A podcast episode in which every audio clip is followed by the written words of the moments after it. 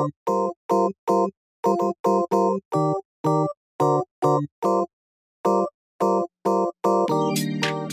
い、皆さんこんにちは。古着好きの古着好きによる古着好きのためのラジオ、古着思考、本日も始めていきます。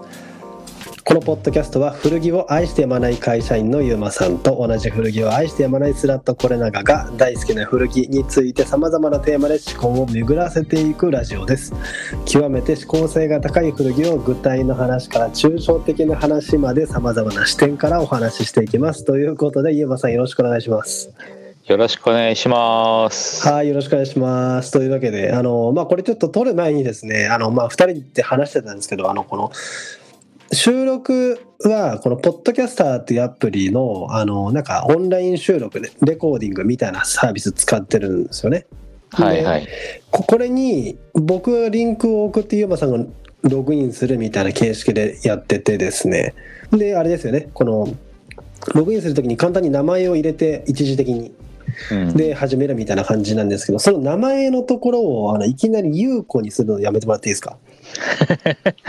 前回、はい。前々回今、はい、今大バズり中の優子ですね。大バズり中のいやあれってもう本当に あの最近 AI アートとか流行ってるじゃないですか。ああ、はいはい。ああれもなんか出したら多分当たる気がしますもんね。これをもとになんかあるじゃないですか。このこの写真をもとになんかこういろいろ条件指定してなんかアイドルの写真を生成してくださいっつったら多分結構いいのできると思います。よああ、そっか。じゃあ、歌って踊る優子とか、グラビアアイドル風の優子とかいろいろ作れるグラビアはい。でなんかあの特技が特技大食いみたいなね感じでっあていう条件入れて 多分画像をちょっとやってみたいですねあ。なんで特技大食い今言ったんですか？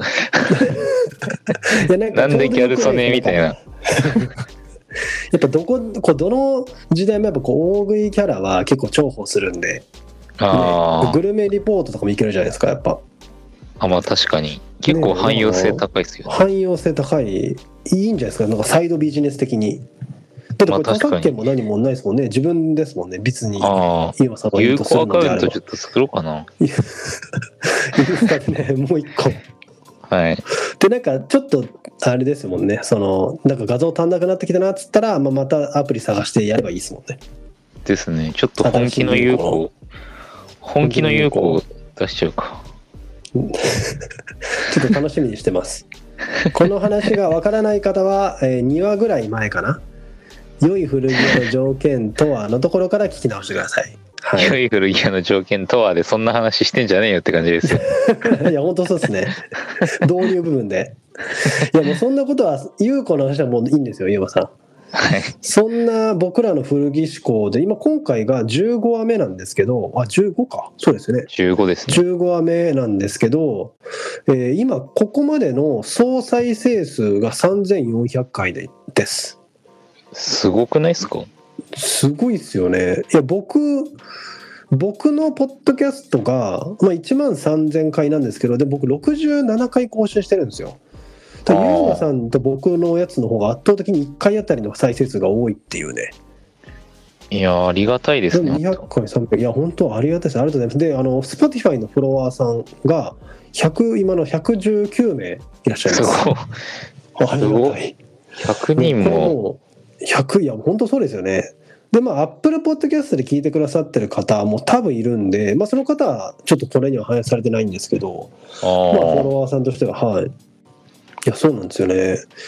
めちゃくちゃありがたい。めちゃくちゃありがたいんですが、はい。僕らあの、まあ、本日のテーマなんですけどあのコメントをちゃんと拾ってなかったっていうところがあったのではい。ね、今回ちょっとちゃんととか今のところのここまで一回ちょっとクリアにしてあのいただいたコメントね。で今はい。後またちょっといただくことあれば随時拾っていこうっていう形式でちょっとやっていきたいと思います。ですね。ちょっとコメントをなんかしてもらってもいいですしって、いつもあ上永さん言ってんのに、に、勝手に、ね、してもらってばっかりで。い、や本当そうなんですよね。してもらってちゃんと返そうっていうふうに思ってたんですけどちょっとなーなーになってしまったのでちょっとちゃんと改めてね拾わせていただきたいと思いますんであ、いいですね。なんか振り返りながら。はい振り返りながらでその時にまあなんか引っかかることとかあれば今日はちょっと話の種にしていきたいなというふうに思ってますあ、いいですね。いいですね。はい。というわけで、まずは一番最初のコメント。まあ、これ、あれですね、5月の20日から放送スタートしてるんで、えーそのあたりにコメントもらった、えーっと、あもう記念すべき1件目のコメントはい。です。はい、5月20 22日、このエピソード第2回ですね、ユーマこれらの好きな古着、好きを生活に合わせることというエピソードにコメントをいただきました。えー読み上げます。最高でした。ユーマより丸。まさかの。いや、これ、鉄道的な感じでやってみたやつじゃないですか。あ、そういうことだったんですね。あ、そっかはいそっか。はい、まさかの最初のコメント、ユーマさんだっていうね。うんだいぶ全然まあ、実りないです。実りないですね。ちょっとそれすらも拾えてなかった僕もちょっとあれなんで、でもこの回、もう今のところで330回再生されてるので、聞いていただいてる感じなんですよね。ねえちょっとふざけてる場合じゃなかったっていうね、ですありね。がたいことですよね。ありがたいです。はいでこの次、まあ、この次から本格的にいただいたコメントになるんですけど、えー本格的に、エピソード3はい。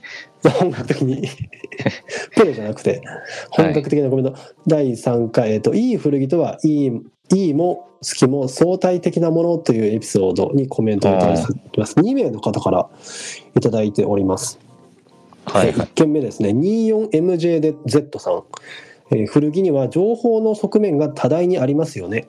〇〇年代のバツバツ用の服など範囲も定義もか、えー広大ですよね。よし悪し別としてセラーとしての、まあ、これ売る人っていうことだと思います。うんとしての値段、えー購入者購入者としての値段この辺りを知りたいですということでコメントをいただいてます。ありがとうございます。ありがとうこございます。の回は確かそうですよね。なんかいい古着って何でしょうみたいな、まあ、ざっくりな話をしていったみたいなうん。感じでしたよね。はいはいはい。うんうん、でもそうですね情報の側面が多大にありますよね確かにこの洋服の、まあ、古着のその価値を定める時のこの根拠となる部分はやっぱその情報でその年代とかあと何々用に作られたみたいなのが、まあ、その古着としての価値を底上げしてるっていうふうにまあなんか僕は理解したんですけど、まあ、まさにそういう感じですよね。うん、前回に話出たのもちょっと重なりますね。ね。ねそうですよね。なんかやっぱそれで、自分は一番最初にパッと思うのはやっぱミリタリーがそれをすごいうん思いますあね。ミルスペックとか、あの、うんすごい凝縮されてるじゃないですか。なんか、ですね。けあの、いろんな注意事項みたいなの書いてあったりとか、はいはいはいはいはいはい確かに。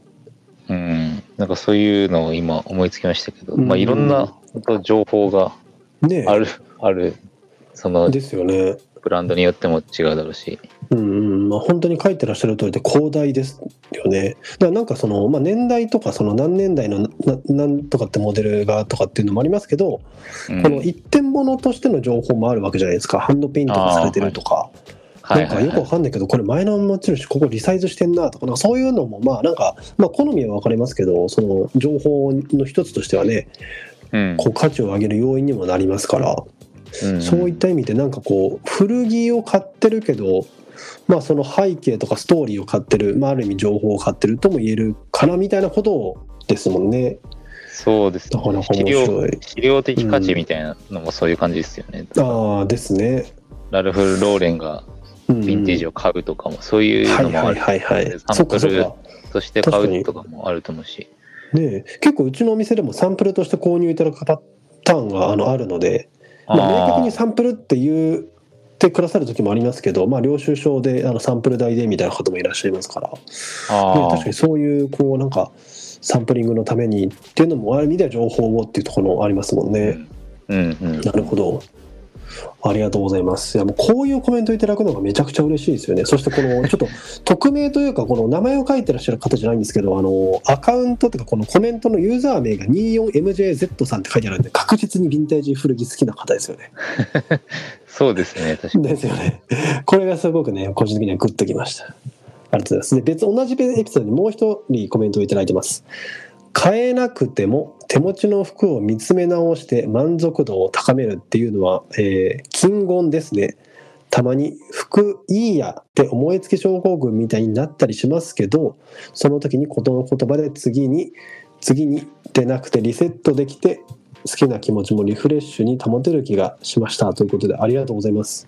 ありがとうございます。れ多分ぼ僕が言ったということでいいのかあいや、そうだと思います。福永さん言ってきましょう。はい、うんありがとうございます金言金言の読み方がちょっと怪しいですけど金言で合ってますよね金言うんこれどっちか忘れは。うんどっちかですね どっち二人もわかんない ありがとうございますいやでも本当そうなんですよね僕ら自身がなんかというか僕自身もねそのあの手持ちの服をなんか改めて見たらこれいいなっていう時って結構ありますもんね僕らもね。ああ、はいはいはい。めっちゃありますね。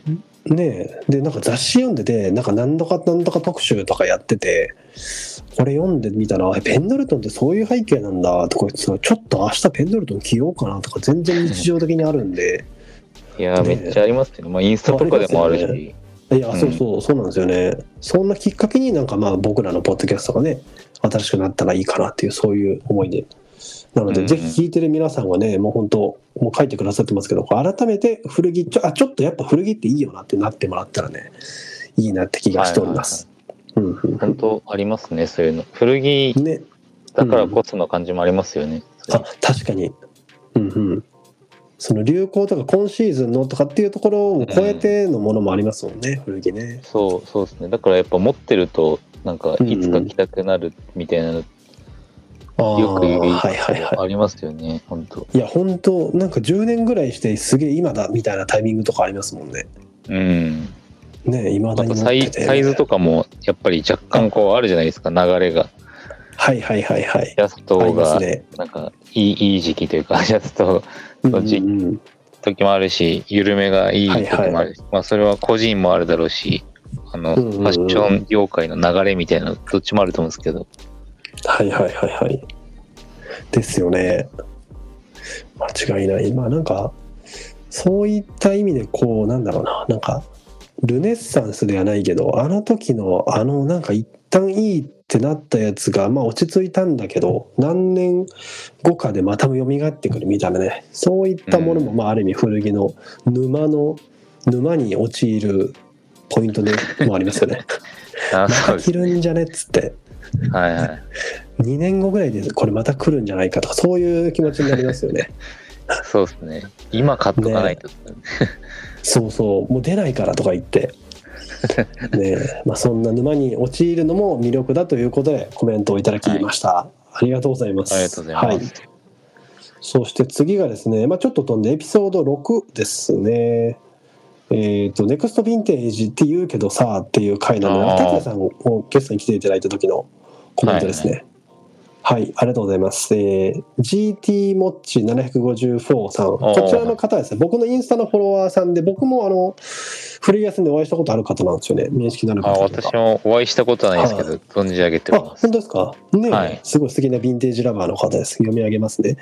ネクストヴィンテージって言葉は、ヴィンテージイコール、まあ、過去、古いかどうかは別として、えーヴィンテージイコール人気があり、高額のものに対して、未だ評価されておらず、今後評価されていきそう、つまり値段が上がりそうなものを指す言葉だと思ってます。うんそのワードを使ってるのは、新たな販路を開拓したい販売側もしくはメジャーなヴィンテージへのある意味アンチとして差別化を図りたい売り手側あたりかなって気がしてますやや投機的な匂いを感じる言葉ですということでありがとうございますうん。これそうですねネクストヴィンテージに関しては結構話してましたもんね僕らもねですね。うんうん本こ当に。れなんかアンチっていうところが結構なんか個人的には、まあ確かにその感あるなっていう気がしましたねうん。なんかわかりますよね。こう、昔ながらの古着屋さんみたいなとこは絶対言わねえだろうなっていう感じの言葉じゃないですかっていうのもちょっと若干感じるなっていう。うん。ネクストヴィンテージだからねってあんまり自ら言わないよねみたいな感じですよね。そうですねはい。これでもどうなんでしょうねネクストヴィンテージうん。ですっていういう機会ってなんかあんまりあれですよねネクストヴィンテージみたいななんか感はい。じのニュアンスで言うことが多いですよね。そうですよね。っていうか、そううんそうそうですよね。未来系というかよ予想ですもんね、結局は。そうそうネクストです今じゃないからみたいな次、やこの辺多分出なくなるから人気が上がってくるんだと思うんだよなっていうことを、うんまあなんか総括してネクストヴィンテージみたいなそんな感じですもんね。そうですね。でうんも確かに、あの、はいはい。もちさんが言う感じのこう売り手側がそれでそれうん言言うとなんか若干こう売ろうとしてるのかなとか売るきっかけない商品なのかなとかっていう裏から見ようと思えば見ることもできちゃうよねっていうの確かにあります。ねえだからまあ、まあ、古着だから一点物だから一概にあれだけどっていうなんかうん。ねえいやもう出な明確にし仕入れしたことある人はやっぱ結構古着屋さんぐらいなもんだからいやこれなかなか出ないんだよねっていうとそういうことになっちゃったりもしますからね。だから割とグレーなあれかもしれないですけど、まあ、でもそうやってこう言葉はネクストヴィンテージって言葉があることでこう次はこの辺が面白くなってくるのなってくるのかもねっていうなんかこううん感度が立つっていうのはまあいいことではありますよね。と思いますねでやっぱ最終的に買い手側がそれを判断しなきゃいけないよなって思いますよね。それをなんていうんだろうそうですね。押し付けられてるというかその売り文句というかに、ま、負けてじゃないですけど買っはいちゃはいはうとあんまりこう、うん多分大事にできないだろうなっていうい。ですやっぱね。自分で決めるってめっちゃ大事だなって思いますよね。確かに自分最終的に自分の、まあ、感覚ファッションに対する感度で、まあ、そしてこれまで古着を買ってきてこれからどういうふうな古着買っていくのかっていう流れの中で、まあ、これはちょっと今後魅力的かもなっていううん決定を自分でするっていうとこが、まあ、最終的ななんかこう間違いのない買い物じゃないけどなんかそういうところになるのかもっていうことですよね。ですね。うんうん。うん、なんか単純に値段上がりそうだからっていうのだけで買うとあんまり面白みないよねっていうのも多分最後の投機的なっていうのは、そうですね、うん。はいはい、確かにそうすると投機的になりますもんね。うん、ただ値段上がるそうだから買っとこうだとちょっとあまり、うんうんうん。うん、確かにね。そなんかその線引きでまたちょっと話してみたいですね。なんか本当に陶器ではなく自分の中で今ちょっと来てる僕らの中で来てる次の、次のていうかまあヴィンテージあね。古着の面白いところみたいな。ね。あの前言ったマイマイヴィンテージみたいなのいいよねっていうののうん。マイネクストヴィンテージみたいなのみたいな。がある物差しがあるとやっぱいいっすよね、いいですよね。うん、ね。えちょっとぜひまたどこかのタイミングでやってみましょう。ですね。はい。ありがとうございます。えー同じ回にもうお一方いただいてます。えー、高志池田さんからですね、第6回までとても楽しく拝聴させていただきました。お気に入りの服や、えー靴などをつ長く使うために工夫していることやメンテナンス用のおすすめ道具を皆さんに聞いてみたいです。ちなみに自分はシューグーを使ってのスニーカーのソール補強が楽しかった愛着レベルが上がってよかったです。ということでいただきました。ありがとうございますありがとうござ。います6回までとても楽しく拝聴させてってことは1回から6回まで聞いてくれたってことですよねちゃんと聞いてくれてますね。ちゃんと聞いてありがたいですね、ありがたい、うん。うん、確かにメンテナンスとかはやっぱ古着につきものなんでこの辺りはなんかもういろいろ本当聞きたいですよね。僕とかも全然知りたいんで勉強になるというか。確かに皆さんのも聞きたいですよね、ねえ、まあ、個人的にやっぱまあこれリペアではないですけどあのオキシクリーンはめっちゃいいっすね。ああオキシクリーンは自分もめっちゃ使いますねあ、使います。あ、あれ、いいですよね。まあ、アマゾンで簡単に買えるし、僕らも買い付けで、あの、白物系とか、あの、汚れで、ついてるやつはあれでやっぱ基本きれいにするんで、はいはいはいうんうん。なんかそういうのとかね。あ、そうだ、思い出した。僕、あれなんです。今、あの、ケッツの、あの、ロイヤルプラスのあの、スウェードのスニーカーのかかとのパッチが剥がれそうだから直さなきゃっていうのを今思い出しました。あの新品で買ったって言ってたやつ新品の、はい。復刻で買った、あの、あれめちゃくちゃ気に入ってよく履いてるんですけど、右のかかとの、あの、ケッツの青いヒールについてヒーるルパッチ。あ、そうです、そうです。ヒールパッチが今ちょっと取れかかってるんで、ああれ何で、あゴゴムのせ接着剤とかあんのかな？シュあー。ーゴムのし接着剤あると思いますよ。ゴム用の。あれあります？あ、じゃああれでやろう。やばい、早く直さないと、マジで、なんかあれ、かかとのヒールパッチ取れるとちょっと萎えますよね。ジャック・パーセルとかもよく取ねれる、取れますよね。いや、なんかはい両方取れちゃったなら、まあいい、まあ最悪いいかなと思うんですけど、片方ないとかちょっと一番嫌ですよね。ああそれはめっちゃわかりますねえあのイヤホンのあのこう耳に入れるヘッドなくしたぐらいな 嫌な感じ。そうですねさらに片方だけだとちょっうんとか、格好つかかっないこ悪い。しかも白に対して青いパッチだから余計にな。ちょっと明日取り掛かろうと思いました。あ早めにやった方がいいですね。早めにはいなんかそんなことを思い出させていただいた、えー、高橋池田さんのコメントでした ありがとうございます。ありがとうございます。ちょっとリペアの話してみたいですね。えっ、と他はあるかな、そんな。えっ、とですね。あありがとうございます。えー、あ古着の転売はありなしいい売買の本質を探ろううん。探ろうエピソード7の回にコメントいただきました。えーお疲れ様です。シンプルに心底、過去、ここ、なんとなく商品説明やラインナップからわかります。えーシンプルに心底古着好きではない人間が利益や効率だけ見てやってるか否か。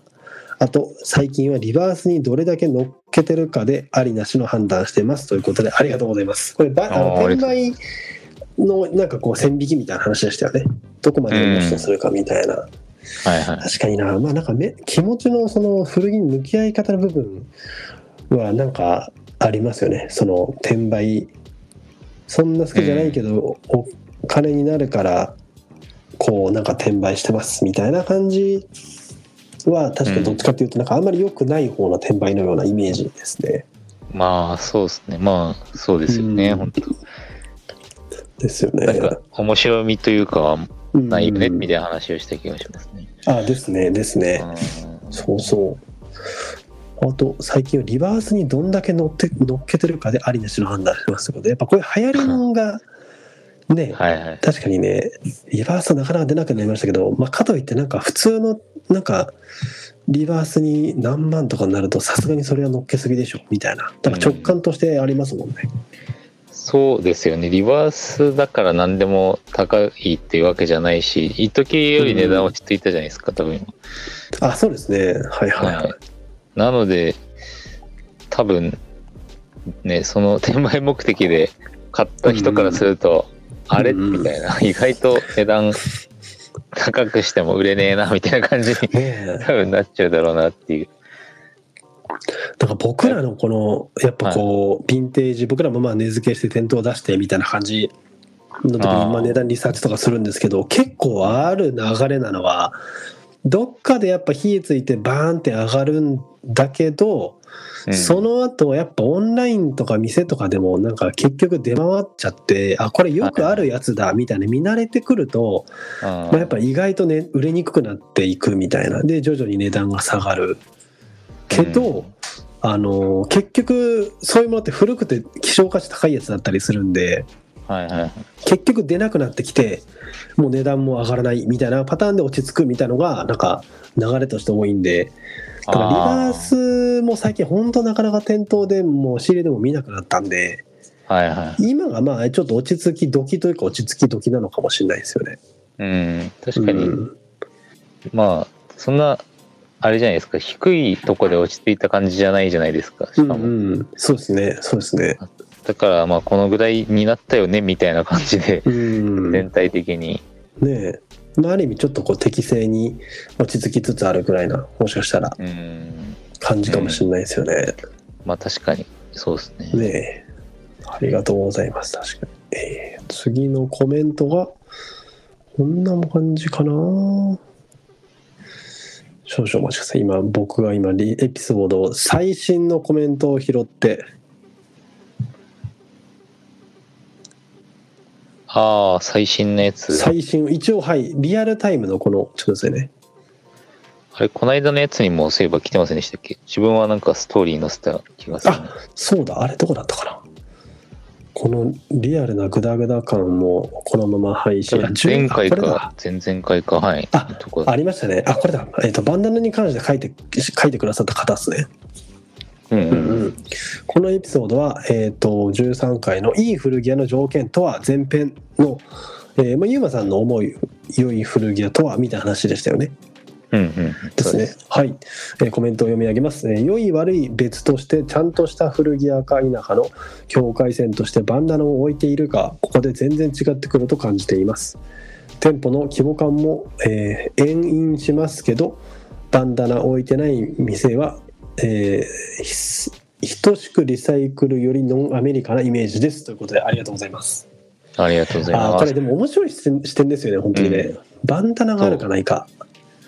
思いました。面白いなって思って、これでもまあ一概にっていうところもあるかもしれないですけど僕うん個人的には、あの、うん。バンダナ探すのってめっちゃ根気いるんですよあれ ですよね。だってあんなうん。チャイナ製がほとんどの中から。いや本当に。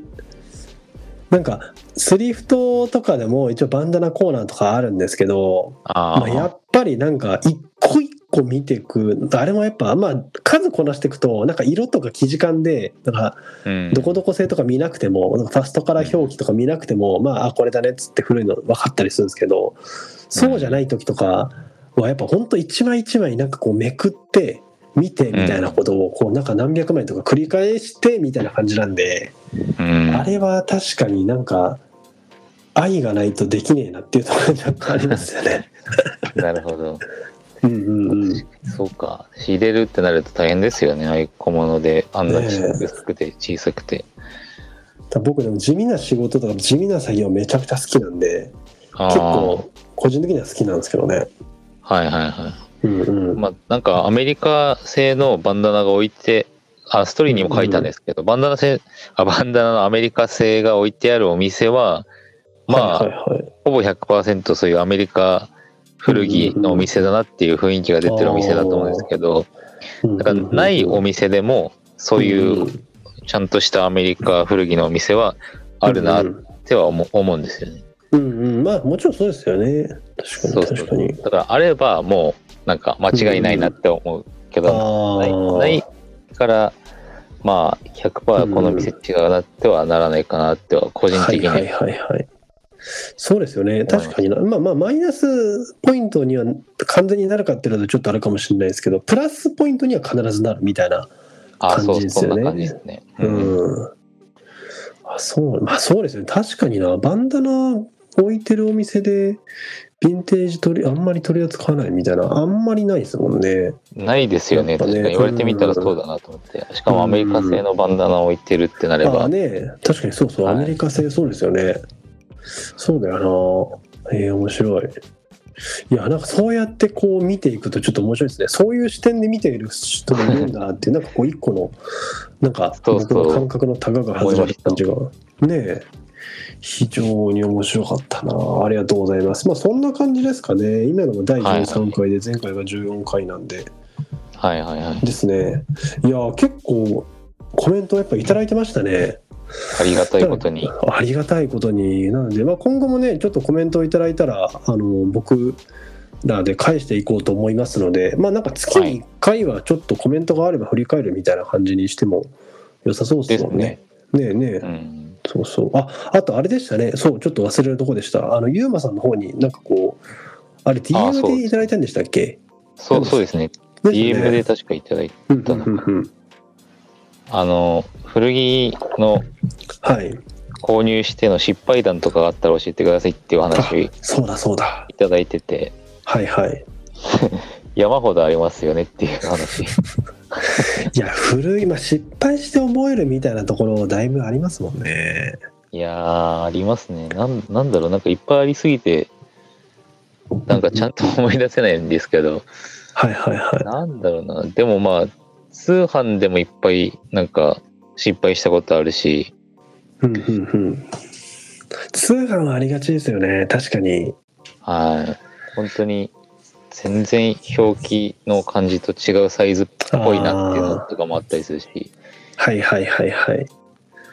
そう通販で言うと僕やっぱあのパンツのサイズですかね。難しいの、あのウエストサイズに対して太もものサイズがどれくらいかって結構モデルによるじゃないですか。確かに。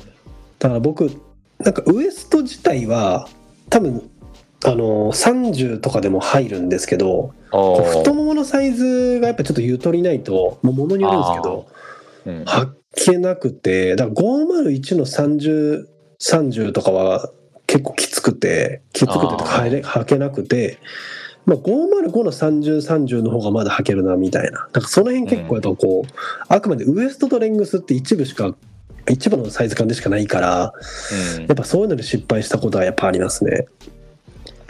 ですねパンツは難しいです、ねうん、あとまあ逆に逆にというかあのいいらねえのに買っちゃったみたいなパターンありますよね。なんか、あなんつったらいいんだろう。なんかはい、勢いで買って、まあ、それが結果どっかですごい気に入るパターンもあるんですけど、うんなんか珍しいみたいので、あ、これ全然出ねえじゃんっつって買ったけど、よく考えたら、いや、これ全然似合ってねえわ、みたいな。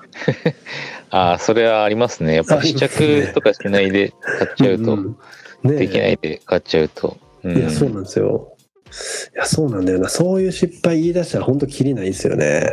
あと自分はヤフオクで買ったりもしてる時あるんで。おー、はいはいはい。ヤフオクだとこのいやちょっとこの値段いや行ってみっかみたいな感じで入札して。で意外とその値段もう終わっちゃったみたいな。落札できちゃったよみたいな。ちょっと、じゃあ、きあわよくば僕、あの落雪僕自分より高いやつ入れて,、入れてくれたらいいなって気持ちも多少あってってことですよねその場合は。あそうです。意外と買えちゃったみたいな。なんだろうこの複雑な気持ちですよね。欲しいから入れたんだけど、なんかちょっといやっていうのもあるみたいな。いやじゃあ入札すんなよみたいな話なんですけど。いやそれ結構わかる方多いんじゃないですかね古着。多分はい。古はよくね。まあでもこれで思ったのがこの話うん。考えた時に思ったのがはいはいはいなんかやっぱり自分の中では買わなかった後悔してる品の方がなんかめっちゃ思い浮かんだんですよね。あ わあの時あれ。確かになあれ未だに見つかってないなとかあの時に買っとけばよかったな。っていう無理してでもあの時あれ買っとけばよかったなみたいなのはめっちゃ思い出されましたね。いやそうですね。確かにな。なんか買えなくて後悔したものとかやっぱ結構覚えてますもんね。いやそうなんですよ。僕でも僕のちょっと急に話微妙に変わるんですけど僕がヴはい。ィンテージ古着になんか好きになってたきっかけの一番最初にあってそれがあなんかあなるほど。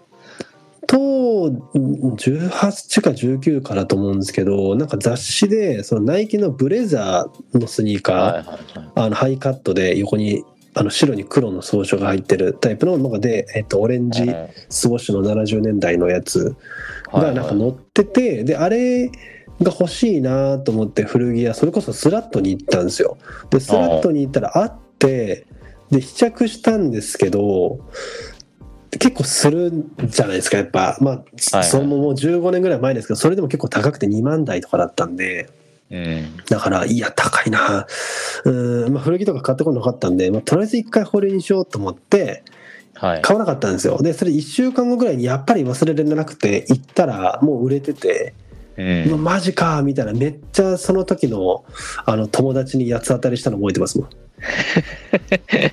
友達かわいそすぎる。友。達かわいそう。友達に八つ当たりしてなんかちょっとすげえ機嫌悪くて。でも結局忘れられないからその横にあったあのビッグナイキっていうあのターミネーターのなんか1個ま前のやつというか前前のモデルっていうかなんつったらいいんだろうなんか元になったみたいなモデルを買って。みたいなでそれがなんか意外とむしろブレザーより珍しくてみたいな話で古着好きになったみたいなのはあったんですけど、まあ、そういうなんかドラマみたいのはやっぱ覚えてますよね買えなかったドラマみたいな。はいはいはい。ですよねあと、うんまあその買えなかったシリーズでいうとやっぱ結構店頭だとあのそういう直面にあの立ち会うことが多いですやっぱり。そりゃそうっすよね。うわーマジかみたいなお客さんを目の前いにして。やそうなんですよ聞いて「はいあれでもありました?」つって「あちょっと売れちゃったんですよね」つって「やっぱなー」っていう方 か、はいはい。ああとはなんかあの「ああれありますか?」つってあ「ありますよ」って一緒に行ったらラックでちょうどちょうど手に取ってその前の人が。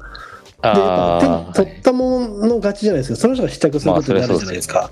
あ、はい。で試着して悩んでたでそのままかあじゃあこれ買いますみたいな。でその、はいはい。聞いてきたお客さんがっていうのとかもありましたね。ああ、はいはいはい。なんかそういう時なんて顔したらいいか分かんなかったですもん僕はなんか 買っていただいた方は嬉しいけどなんかこう「ありますか?」って言ってくれた人はちょっとなんか寂しいみたいな感じだったんであ、まあそうっすよねな。んかかしこまってましたねとりあえず僕は かしこまって。かしこまって確かにそういうドラマがやっぱありますからね失敗談にはいやー、そうっすね。古着だと、まあサイズとかもあるんで、ねえですよね、やっぱり同じのが見つかってもやっぱり同じ条件のものが見つかるかっていうのとはまた違う。うん。確かにな。じゃあもううん。買わぬ後悔より買って後悔みたいなことで。本当に、本当そうですね。ですよね。いや、本当にそうだ。またまた金言が金言が金言が出ましたね人間な気がしてきましたね。金言な気がしたな。どっちなんだろうな まあ俺はいいけど矢沢はなみたいなことですよね。違うか。いや、全然違うと思います。全然違うか。ちょっと今急に言いたくなりました。さっきテレビで流れてたんで。矢沢、はい、これヴィンテージはなどうかな、ね、詳しい方はえー金言か金言かコメントに 書いてください。そんな感じですかね。いただいたコメント振り返りはそうですね。また随時やりたいです。うんうんですね。はい。まあ全然なんかあの面白かったですとかでも全然いいですしあのなんかそれぐらいの感じでねなんかこういうのが気になりましたみたいな全然気軽に書いていただいて構いませんので、は。はい。いぜひご投稿ください。あのできればあのディスりだけないと嬉しいですね。僕らもね。いや、いいんじゃないですか？たまにはそういうの。まあ。そうですね。刺激確かにそ今日からいい意味でね学びがあってはい。話題になればね、それも一つのあれなんですけども。まあはい。はいお気軽にコメントくださいという感じですかね今日ははい。今回は。はい。じゃあ本日は以上になります。このポッドキャストの感想は、えー僕、ないしはゆうまさんのインスタグラムの DM リアクション、スレッズなんかで書いていただいて構いません。えー Spotify の方ではコメント欄用意しておきますので、お気軽にご投稿ください。えーリアクションなんかはですね、まあ僕らタグ付けしてもらえればチェックしに行きますので、えーお気軽にそちらもご投稿ください。はい。本日も最後まで聞いていただきありがとうございます。それでは皆さん失礼いたします。